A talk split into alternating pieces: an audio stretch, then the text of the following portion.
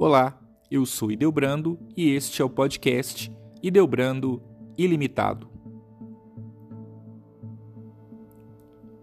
O maior exorcista de todos os tempos.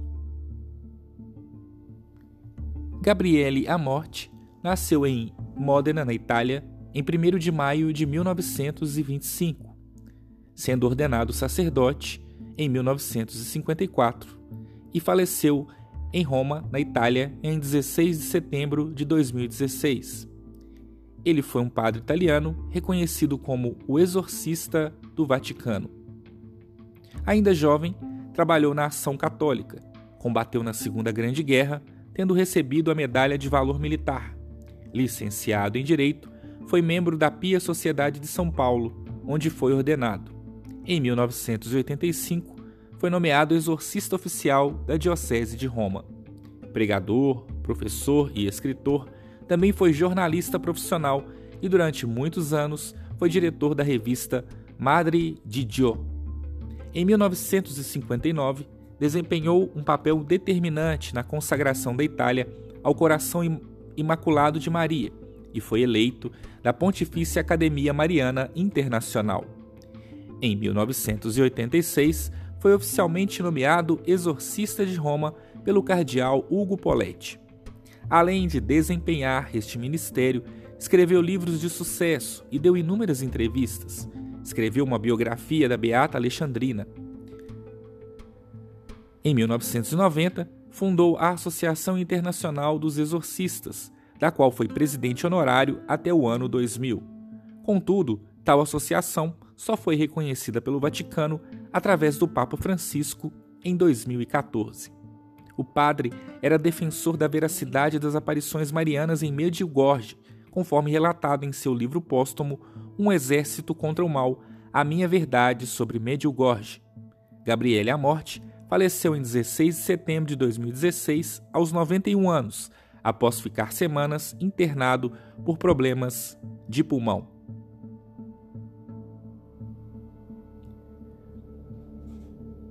Ao longo dos anos, o ritual de exorcismo deixou de ser algo místico para ser encarado pela Igreja Católica como uma atitude de combate espiritual ao demônio. O mal passou a ser considerado como algo real, que de fato está presente por todo o mundo. Dessa forma, sacerdotes católicos têm se dedicado ao estudo do tema e à solução de casos de possessão, embora há muitos anos alguns padres tenham se tornado conhecidos por conta de seus desempenhos como exorcistas e publicações literárias. O Padre Amorte alcançou notoriedade por conta dos muitos rituais de exorcismo que praticou durante sua vida sacerdotal. Em sua carreira, solucionou mais de 30 mil casos de possessão.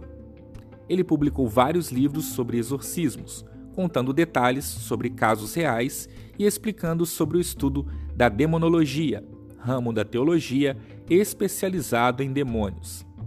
Além disso, algumas obras enfatizam a necessidade do diagnóstico e do tratamento de problemas espirituais. O sacerdote já atendeu casos de pessoas que foram possuídas por vários demônios ao mesmo tempo. Em uma entrevista, ele afirmou que o pior ato que o demônio pode provocar é fazer com que as pessoas não creiam na sua existência e nem nos exorcismos. Tal ideia, segundo ele, também existe dentro da Igreja. Com a desmistificação dos estudos sobre a ação de espíritos maus sobre as pessoas, a Associação Internacional de Exorcistas tornou-se finalmente reconhecida juridicamente pelo Vaticano. Como dissemos, foi aprovada em 2014 e reúne atualmente 250 profissionais espalhados por 30 países. A ideia de criar a associação partida do padre Gabriele Amorte. Ao lado, na organização, estão outros padres. Um deles é o inglês, também graduado em medicina, Jeremy Davis, exorcista da Arquidiocese de Westminster, em Londres, na Inglaterra.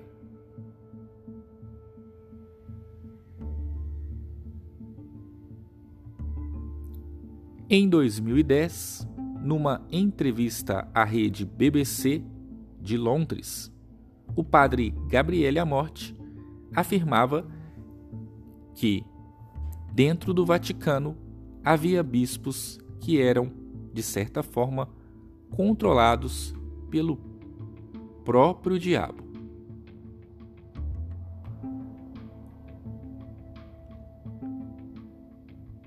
O sacerdote, na época com 85 anos, disse que na igreja existem cardeais que não acreditam em Jesus e bispos ligados ao demônio.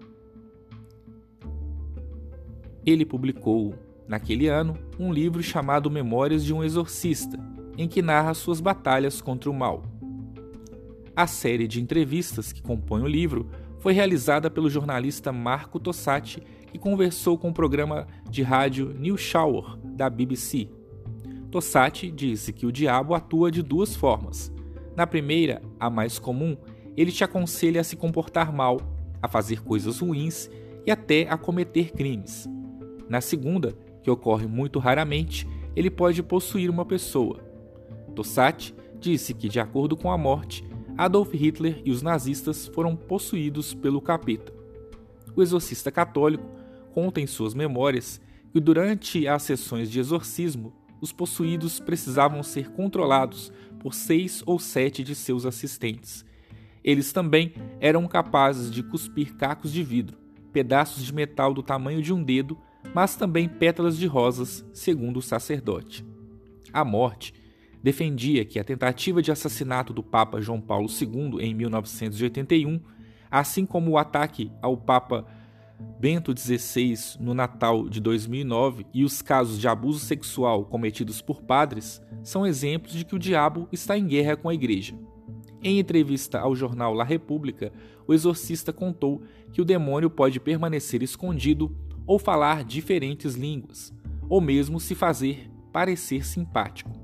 Para Tossati, não há nada que se possa fazer quando o diabo está apenas influenciando as pessoas em vez de estar possuindo-as. Segundo o exorcista chefe do Vaticano na época, o Padre Amorte, o Papa Bento XVI apoiava o seu trabalho. Sua Santidade acredita de todo o coração na prática do exorcismo. Ele tem encorajado e louvado o nosso trabalho. No jornal italiano, a Morte também comentou sobre como o cinema retrata o exorcismo e a magia. Segundo ele, o filme O Exorcista de 1973 em que dois padres lutam para exorcizar uma garota possuída é substancialmente preciso, apesar de um pouco exagerado.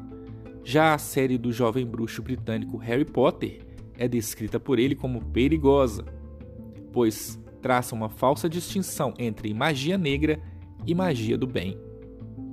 E você, gostou desta curiosidade? Tem medo? O que você acha dessas histórias? Se você gostou desse podcast, compartilhe com os seus amigos. E até o próximo episódio.